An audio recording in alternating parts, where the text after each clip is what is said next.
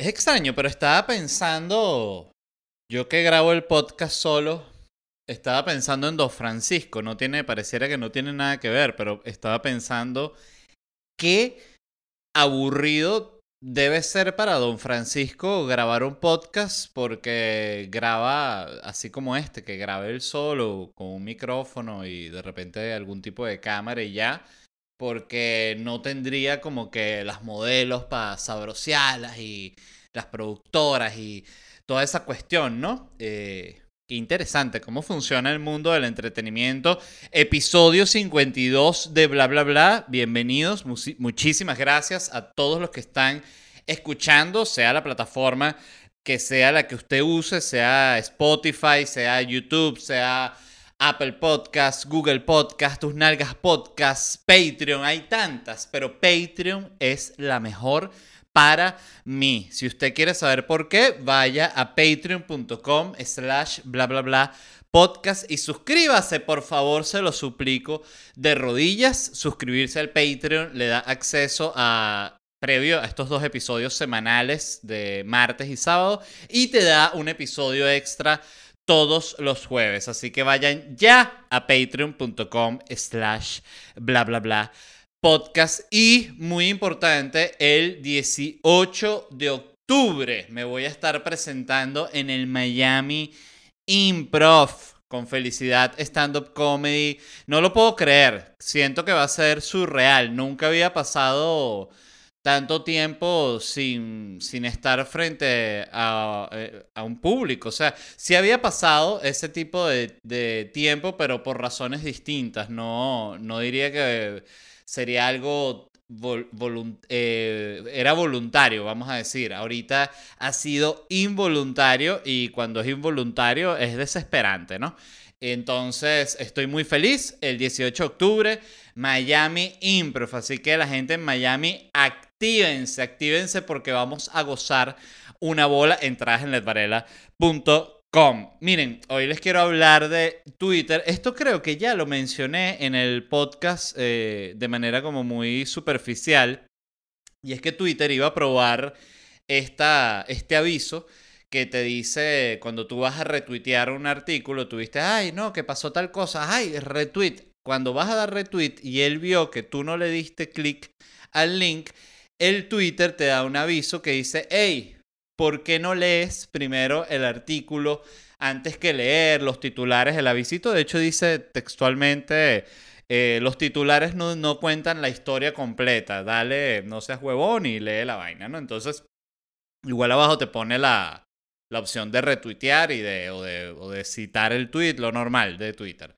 Entonces hicieron estas pruebas piloto y fue muy, muy bueno, fueron muy buenos los resultados según Twitter. Yo digo según Twitter porque ya con las redes sociales eh, siento que cualquier buena noticia, cualquier cosa, y que, ay, mira qué positivo, siento que ya después la gente disparándole unos robots, ¿no?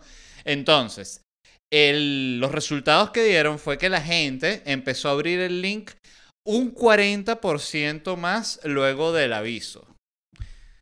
Lo cual es obvio, ¿no? O sea, si te están poniendo literalmente un aviso que te dice, hey, tarado, ya vimos que vas a retuitear, no seas bestia, lee, pedazo de animal. Oye, tú dices, no, sí, entonces sí voy a, voy a leer el artículo, dices tú, ¿no? Entonces evidentemente funciona el, aviso. Yo no sé si estas cosas, de nuevo, es eh, ustedes que los que escuchan el podcast ven que este tipo de cosas justamente son las que me conflictúan a mí.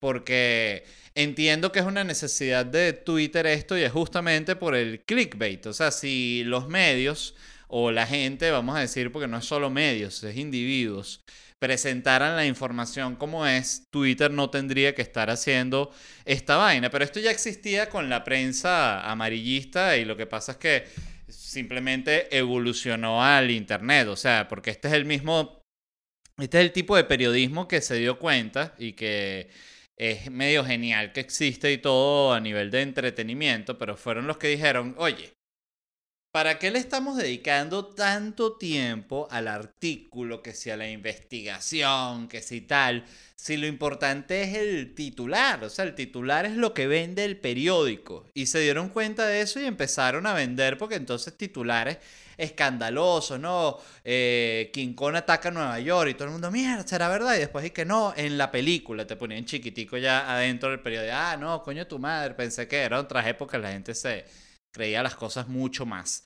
Pero me llamó la atención que ya tengamos que llegar al punto en el que Twitter va a tener que implementar esto a todos los usuarios, porque de nuevo, esto era, lo habían hecho como una, una prueba para algunos usuarios seleccionados, que yo de nuevo no entiendo. Yo, por ejemplo, en Twitter todavía no puedo mandar las notas de voz, que yo digo, bueno, pero a mí las redes sociales me odian, pana, pero no, es simplemente son casualidades.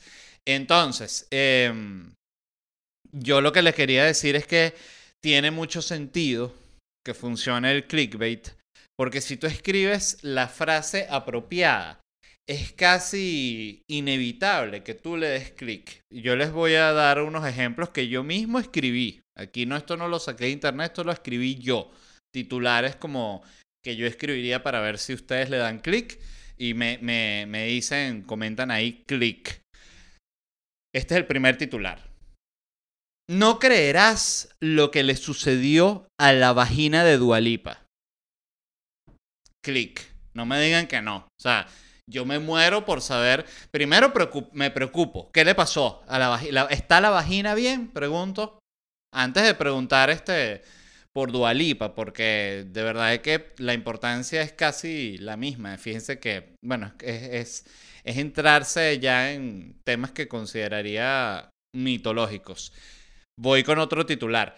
Así dejaron con la mano colgada a Donald Trump. Tú dices, mierda, necesito ver quién le hizo eso. Y cuando vas a ver, siempre el artículo no tiene nada que ver, es otra cosa. Y que no, que eso en el sueño lo dijo Macron en mentira. Lo inventamos. Este es otro.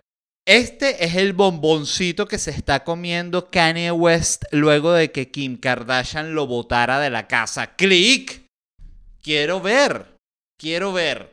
A uno sí, bueno, yo no sé si, esto evidentemente no soy solo yo porque es, un mundo del Internet, pero qué impresionante cómo nos llama la atención la noticia de, de la vida íntima de una celebridad, pero eso, a, quién, a quién se coge, con quién está saliendo, o sea, es como que eh, a mí me, me llama la atención porque incluso yo recuerdo que en México iba siempre una barbería y que quedaba cerca de la casa, que era una barbería de esas clásicas que son, no de estas ahorita que son muy famosas que tú no sabes si te van a cortar el pelo, te van a hacer un tatuaje, sino digo la barbería clásica que va una señora y va un señor también y va medio un papá a llevar al hijo, o sea, ese tipo de barbería como muy genérica. Me quedaba cerca de la casa y había un señor viejito que a mí me gustaba como cortar el pelo porque era como que tú sentías que era de otra época el señor, ¿no? Y mm, yo ahí, mientras esperaba, me gustaba porque estaban estas revistas de amarillistas de farándula mexicana, que yo, vamos a decir que en condiciones habituales no tendría acceso a una de ellas porque nunca compraría una revista de esas, pero ahí las tenía y las veía y decía, ay, mira, voy a ver las revistas estas porque era una vez cada dos meses, tres meses que yo me corto el pelo, no sé cada, cuarto, cada cuánto me corto el pelo.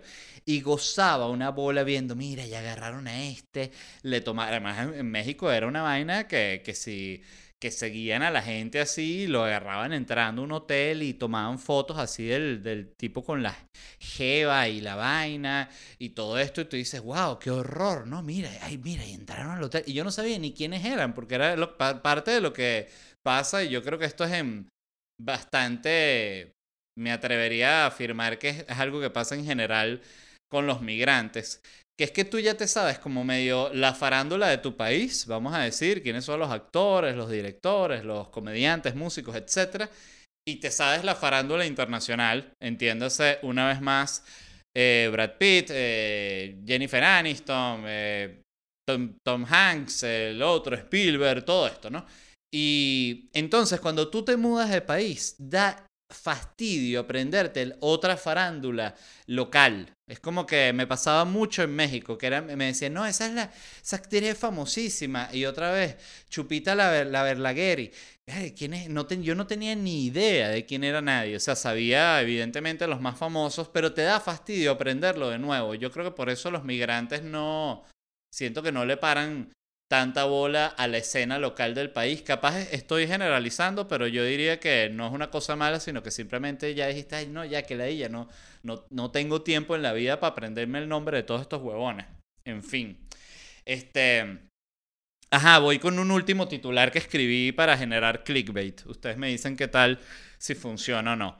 Greta Thunberg dijo que protegería a todos los árboles menos a este helecho hijo de puta. Tú dices, wow, necesito ver qué helecho es ese, qué hizo ese helecho, qué dijo de Greta, que Greta incluso siendo parte de la naturaleza lo desea muerto. En fin, son muchas capas que tiene el titular que te hacen el, el clickbait inevitable. Yo le doy click a todo lo que sea de Greta Thunberg, debo, debo aceptar que es algo así, porque las primeras veces que apareció Greta Thunberg, yo, yo como que esta carajita, vale, qué ladilla. Y después fue como que es tan consistente con su peo y su vaina que ahorita la admiro y le jalo bola. Pero igual me gusta, como ustedes han visto, eh, joder con ella. Este, me parece buena para los chistes Greta Thunberg, la verdad. Hay gente que da más material que otra y es la, es la pura verdad. Este, mm, lo otro de lo cual les quería hablar, esto, y es también hablando del mismo tema de las noticias y así conecto, es que una redada policial en Vietnam encontró 300.000 condones usados, reempacados y listos para la venta. Repito, una redada policial en Vietnam encontró 300.000 condones usados ya reempacados, o sea, como algunos empacados, ¿no? El, clásico, ¡eh, para todo el mundo suelta, suelten los condones, suelten los condones! Todo el mundo, los obreros, bueno. Entonces, eh, lo que se supo, bueno, es que primero, cosa clásica de los vietnamitas, estos de, esto de reciclar los condones, esto eh, no tiene ningún tipo de sentido lo que estoy diciendo, simplemente de repente uno dice un comentario que no tiene sentido para ver si agarra, si alguien lo saca de contexto y, se empieza como a divulgarlo. Oye, tú sabes que los vietnamitas algo, ellos, esa gente, el condón, ellos compran un condón y eso les dura cinco años, después lo botan, compran otro. Pero eso lo, lo lavan y lo usan de nuevo.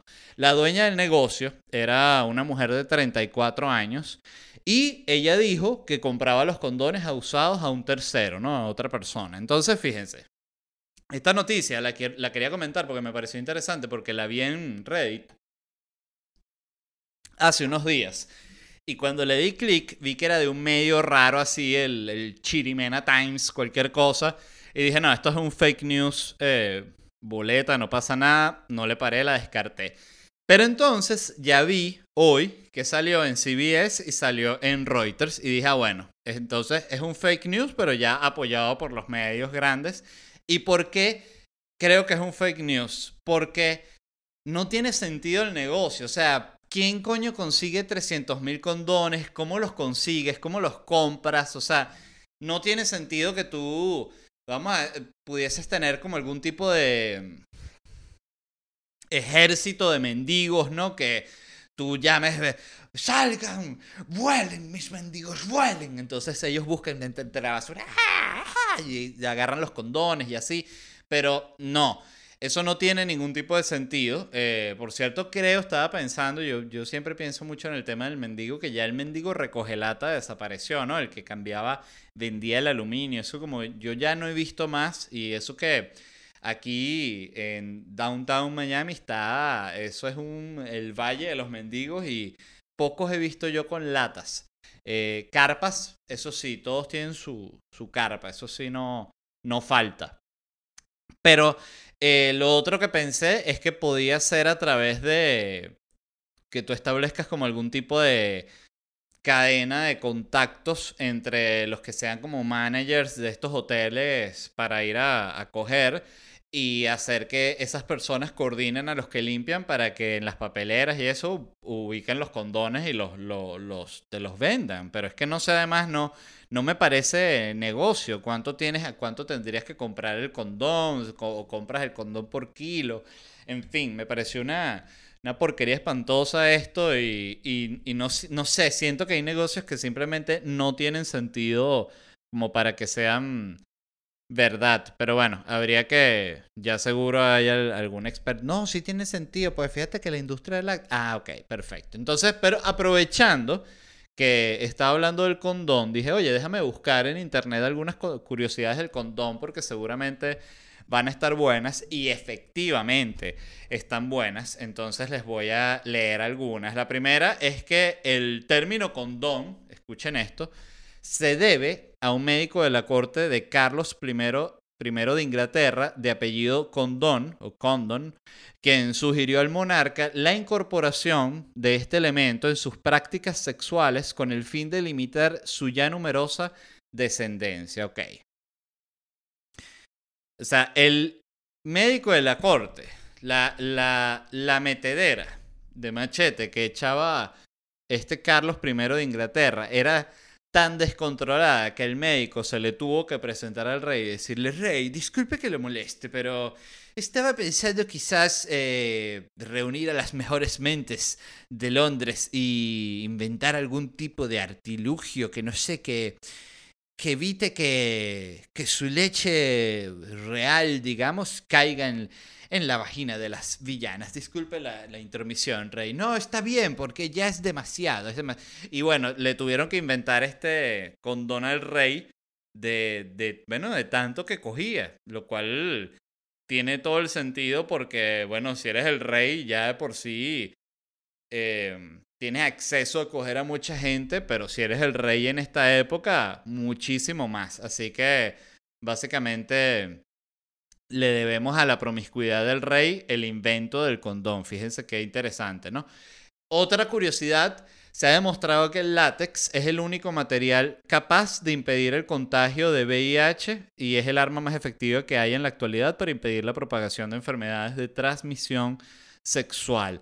Es por eso que ha fracasado el condón de lana, el condón de mimbre, ¿no? Porque no aguanta. O sea, es poroso, el mimbre es poroso, o sea, el condón de mimbre, si ustedes se lo pueden imaginar, para quien no sepa lo que es el mimbre, porque ahora la gente, me incluyo cuando digo la gente, es sumamente ignorante y mucha gente dice, no sé qué es el mimbre. El mimbre es como un tejido de madera y el condón de mimbre, de nuevo, tiene, es poroso, es poroso. Entonces cuando tú coges con condón de mimbre, la, primero la, la te destrozas los genitales, pero segundo, la probabilidad de embarazo es alta. Entonces, bueno, este, para que sepan que no lo usen. tercera curiosidad, el condón puede retener hasta 3.7 litros de agua, lo cual nos lleva a la conclusión de que alguien se puso a hacer este experimento eh, a llenar condones de agua en un lavamanos hasta que se le partieran o en un fregadero. ¡Ay, ya se me rompió! ¿Cuánto llevaba? Tanto. ¡Ay, anoté! Eh, ¡Ay, ya se me rompió! ¿Cuánto llevaba? Mira, casi como el otro. Bueno, para que... Les cuento esto para que entiendan la, la, que la estupidez humana nos produce datos que después podemos compartir aquí y eso está interesante. Otra curiosidad. Voy a tomar agua, estoy deshidratado, disculpen. ¿Qué les parece este vaso que tengo yo? Díganme si no es como de doña. Los compré. Bien baratos. El condón pasa por un proceso de control de calidad muy similar al de las llantas para auto. De hecho, gracias al proceso de vulcanización de Charles Goodyear y Thomas Hancock, se logró la producción de condones a gran escala. Entonces fíjense que interesante también porque gracias al auto tenemos el condón y el condón a su vez fue una de las herramientas que venció el SIDA, por lo tanto el auto venció al SIDA. Ahí se las dejo y seguimos. Algunos ejércitos usan el condón para almacenar considerables cantidades de agua y cubrir armas. ¿Qué ejército es ese? O sea, el, ejército del machete. Disculpen, no hay otro ejército que haga eso. Esto es el dato menos poco serio que yo he escuchado en mi vida. De los 5 mil millones de preservativos que se venden cada año, en promedio el 40% lo compra mujeres. O sea, otro dato más que demuestra que las mujeres hasta eso tienen que hacer. O sea, tiene que ir una mujer al... Lo cual me parece bien. Fíjate que yo no sé, pero me parece mejor ir a, a comprar yo como los preservativos de mi mujer y que ella compre los míos. No sé por qué, pero me parece que la experiencia es agradable. Y repito una vez más, nunca entenderé por qué las farmacias tienen esta obsesión de poner condones, no todas, pero muchas, detrás del mostrador. O sea, ¿por qué hacen a la persona pasar por la escena de decir, hey, ¿me puedes vender la cubierta de látex para mi órgano genital, por favor? ¿Por qué no la tienes aquí afuera? Tienes aquí afuera cosas mucho más caras y, y, de todo tipo y peligrosas. ¿sabes? ¿Por qué tienes ahí? No, porque es que este justamente es el de... Es la, la cubierta de látex para tu pene, entonces queríamos saber quién la quiere. Es efectivamente eso, es que no tiene ningún tipo de, de explicación. Y con eso cierro el tema del condón. Y luego de hablar de condones, hablemos de un tema muchísimo más intenso, que es el tema del holocausto. Y es que leí que una encuesta que hicieron acá en Estados Unidos demostró que hay una ignorancia bestial con el tema del holocausto en millennials y generación Z. Ya hablamos de esto en un programa. Los millennials, vamos a buscarlos, eh, son los que van del año eh, del 81 al 96, yo soy un millennial, y los generación Z van del 97 al 2012. O sea, estas dos generaciones que en muchas cosas no se llevan, en lo que sí se llevan es en su ignorancia sobre el holocausto. Y esto estuvo muy interesante porque la encuesta tomaba en cuenta tres aspectos fundamentales con el tema, ¿no? Una, si has escuchado hablar sobre el holocausto, así o que sea, no, eh, ¿sabes el holocausto? Ah, eh, eso así, tú en la comida, ay, ¿qué será eso el holocausto? Esa es la primera pregunta, ¿no? La segunda es, si pueden nombrar, aunque sea un campo de concentración, o un campo de exterminio, o un gueto, aunque sea uno. Eh, y la, la, tercera pregunta o el tercer criterio era si saben que 6 millones de judíos murieron en el holocausto, ¿no? Entonces, primero, este, en base a estos tres criterios, si usted que está escuchando esto no sabía ninguno, usted está raspado en el holocausto y considérese una bestia. Yo en mi caso sí pude contestar estos tres criterios por los cuales sería considerado prácticamente un experto, ¿no? Pero ya hablando específicamente de la encuesta, quiero tomar más aguas, disculpen. Escuchen esto porque es impresionante. El 63% no sabían que, 6 millones de judíos murieron durante el holocausto. El 36% pensaban que 2 millones o menos habían eh, sido asesinados. Entonces, fíjense que primero, cómo funciona la desinformación que evidentemente al desaparecer el conocimiento durante el suceso, también baja el impacto. Entonces ya no son 6 millones, y no, yo escuché que eran 2. Entonces pasan 30 eh, años más, no, yo escuché que era 1. Y pasan 50, no, yo escuché que eran 500 mil personas. No fueron 500 mil, no, no eran 50 mil, dice uno ya iba. Entonces ya la vaina va bajando, va bajando y todo por la desinformación. El 48% no podía nombrar un gueto o un campo a pesar de que habían 40 mil. Y el 11% pensaban que el holocausto lo habían causado los mismos judíos. Ok. ¿Qué nos dice esta encuesta? Primero, que somos muy, muy, muy ignorantes. ¿Y por qué somos ignorantes? Coño, porque estamos todo el día puro pensando en estupideces. O sea, eh, y hablo por mí, yo estoy todo el día pendiente de pura estupidez. De verdad, que si veo un meme de Luis, de Luis Suárez. O sea, es, de verdad, es, uno, somos una sociedad estúpida.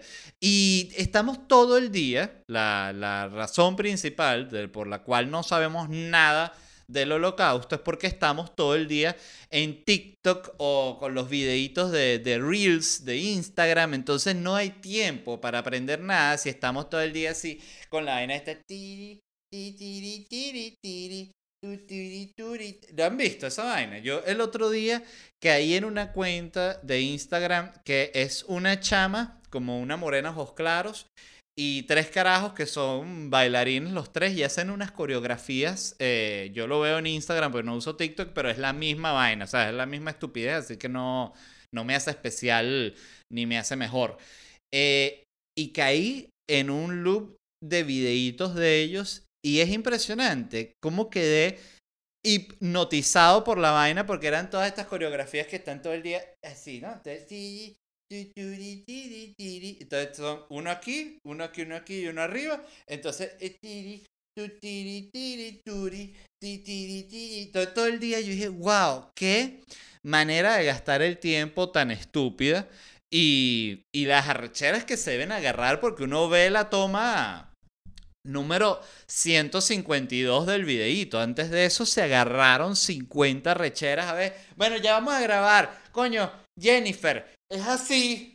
O sea, baja y cuando, o sea, cuando yo subo este brazo, es que tú subes el tuyo arriba para que conecte Freddy aquí abajo. Baja para Jefferson y baja para acá. ¿Sí me entendiste? Sí, ya te entendimos. Ok, acción. Tiri, Tituri, turi, Coño, Jennifer. Se arrechan esa discusión y todo. ¿Por qué? Para la, para la coreografía de TikTok. Qué, qué, raro el mundo, de verdad. Yo no sé cómo ir a ser el futuro. En este sentido me llama demasiado la, la atención. Pero bueno, el punto es que otro punto por el cual también somos ignorantes respecto al holocausto es porque ya no hay tantas películas. O sea, hay una generación que sí, yo creo que quizás la, la anterior estuvo expuesta a más películas sobre los campos de concentración. O sea, yo todo lo que sé del holocausto es por, por Hollywood y básicamente por tres películas. O sea, La lista de Schindler, El pianista y La vida es bella que ahorita cuando la recuerdo me parece como una película de mierda, pero la tendría que ver de nuevo, cosa que no pienso hacer. Y por los documentales de la Segunda Guerra, que también siempre mencionan el holocausto, pero medio así como de, rapidín, ¿no? Como que... Y entonces Hitler dio el último latigazo contra Stalin y también estaban los campos de concentración. Pero mientras tanto, en el Pacífico. Entonces no, no profundizan tanto, o que sean los que son como de la guerra, guerra, guerra, ya si no te tienes que ver como un documental específicamente sobre el holocausto. Entonces, ¿cómo se soluciona esto? Y es interesante cuando funciona, hay un tema de desinformación sobre un tema tan, tan delicado que no solo habla de de lo que le pasó al pueblo judío, sino habla de lo que es capaz la humanidad. Y eso son esas cosas que las, no se pueden olvidar y todo el mundo las tiene que saber, ¿no? Entonces, hay que hacer más películas, ¿no? Pero quieren que todas las haga Spielberg, quieren que todas las haga este, entonces no se puede. Tienen que hacer nuevas películas y tienen que encontrar nuevas formas de comunicar este tipo de información a los jóvenes, porque de nuevo a los jóvenes ya no les interesa las fórmulas viejas, no les interesa ver una película sobre el holocausto que dura 3 horas y 20, no, quieren algo rápido, entonces necesita ser como algún tipo de canción de Jason Derulo sobre el holocausto o el reggaetón del holocausto. Entonces hay gente que claro, que se puede de repente se puede molestar y dice, no, que ¿cómo tú vas a hacer un reggaetón del holocausto? Entonces ahí es donde existe, empieza esta discusión de qué es realmente lo importante. Que, ajá, pero ¿qué es más importante? ¿Que tú no te ofendas o que no se informe? Que no, bueno, pero encuentra otra manera de informar, ¿no? Pero es que, escúchame, Jason Derulo o Bad Bunny, si tú los pones a hacer una canción del holocausto, se entera todo el mundo. Y lo que tiene que tener las canciones son los, los datos los nombres de los campos, todo lo que sucedió y tal. Pero de nuevo, fíjense cómo es una música y es un estilo que está tan estigmatizado de que es estúpido, de que es irrelevante, de que no tiene ningún tipo de clase ni tacto, que estoy seguro que sería totalmente improbable. Creo que además Bad Bunny ni, ni Jason Derulo quisieran si uno se sienta con ellos seriamente, que mira, queremos hacer esta, esta canción para que, ¿sabes? Dar a conocer todo este tema, ustedes que tienen tanta penetración en TikTok y en redes sociales, los tipos se quedan, no, yo de verdad Nada que ver, fíjate, yo acabo de grabar un videito con el, el chamo este, el mago, el que te parece que dice, no, me voy a sentar aquí con la toalla y me, ¡ay, me caí! Eso está mucho mejor, ¿no? El contenido. Eh, aquí estamos para monetizar, hermano, vete de mi mansión. Ah, disculpe, señor Jason de Rulo. Y te vas corriendo. Entonces, eh, lo importante aquí es que sí se den cuenta, y esto ya eh, totalmente en serio, que es impresionante cómo el tiempo va borrando la memoria de lo que es capaz el ser humano. Y en serio si la gente no sabe que pasan estas cosas, todo empieza a, la valoración de todo empieza a cambiar, porque eh, como si no, no, entonces, y lo otro que me hace pensar, y, y, para no perder la idea rápidamente, es que esto fue una encuesta hecha en Estados Unidos, que es literalmente el país que ha sido más expuesto a información al respecto, porque es donde está Hollywood, que es el sector que más se ha encargado de difundir toda esta información y donde más tienen impacto, impacto ellos es en el mismo Estados Unidos. O sea, que si esta es la encuesta en Estados Unidos, no me quiero imaginar cómo será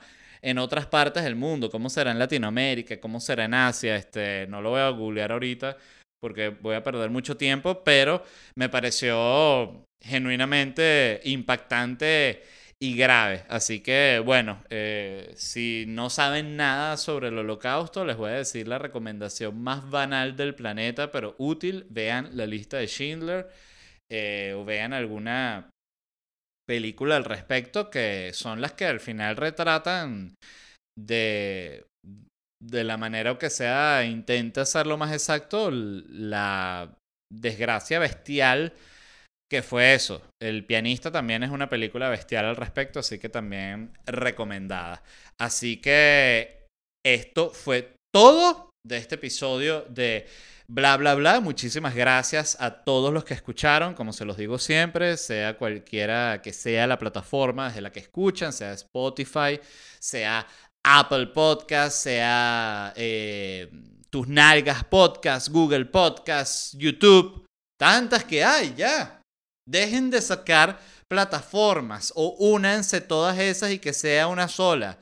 Patreon, una vaina así. No sé. Gracias también a la gente de Patreon. Los amo de todo corazón. Si tú no formas parte del Patreon, deja de pasar esa vergüenza frente a tus colegas y seres queridos y visita ya patreon.com slash bla bla bla podcast y suscríbete al único plan que hay que te da acceso previo a estos episodios del martes y del sábado y te dan acceso a un episodio exclusivo todas las semanas, eh, siempre con un invitado muy, muy chévere, muy, muy interesante. Y yo, que soy la, la esencia de todo esto, qué maravilla. Muy importante, Miami, si están en Miami escuchando esto desde tu carro en Miami, recorriendo tu planicie. ¿Cómo le hace falta a Miami una montaña, verdad? Eso es lo que yo pienso. O sea, a mí me encanta la playa, yo no tengo mayor problema con Miami, debo decir que me encanta, pero coño, le hace falta una montañita. Y aquí que les gusta hacer cosas así gigantes y gastar dinero en cosas que no tienen mucho sentido, estaría bueno que hicieran una montañota y coño que la gente pueda escalar los papeados y las jevas divinas puedan subir su bicicleta y uno pueda así subir en un teleférico y ver así Miami desde arriba, ves la playa, o sea, imagínate la visual que tendría una montaña de Miami. Pero en fin, Miami, me voy a estar presentando en el Miami Improv este 18 de octubre con Felicidad Stand Up Comedy, pueden comprar entradas en ledvarela.com. Esto voy a estar yo ahí. Fíjense que hay que explicar en carne y hueso. Me voy a poner unos zapatos, unas medias, eh, una camisa, un suéter. Me voy a presentar ahí bien peinado y perfumado y los voy a hacer reír, no joda. Qué delicia. Este, evidentemente con todas las precauciones de los tiempos actuales, así que no se preocupen. Ledvarela.com, 18 de octubre en Miami.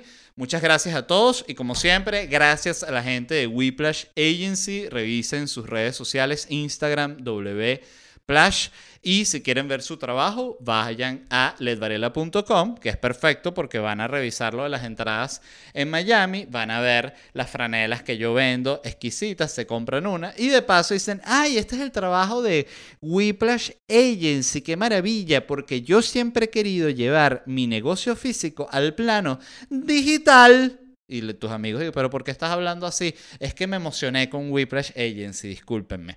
Entonces, métanse en ledvarela.com, vean todo lo que hay ahí porque esa tienda que está online la montó la gente de Whiplash Agency y ellos te asesoran no solo en eso, sino también en el marketing. Si tú no has promocionado, nunca has promocionado tu marca, no sabes cómo manejar una cuenta de Instagram, crees que la vas a cagar, probablemente. Entonces, por eso Whiplash Agency te ayuda a no hacerlo. Así que dicho eso, los amo y nos vemos en unos días.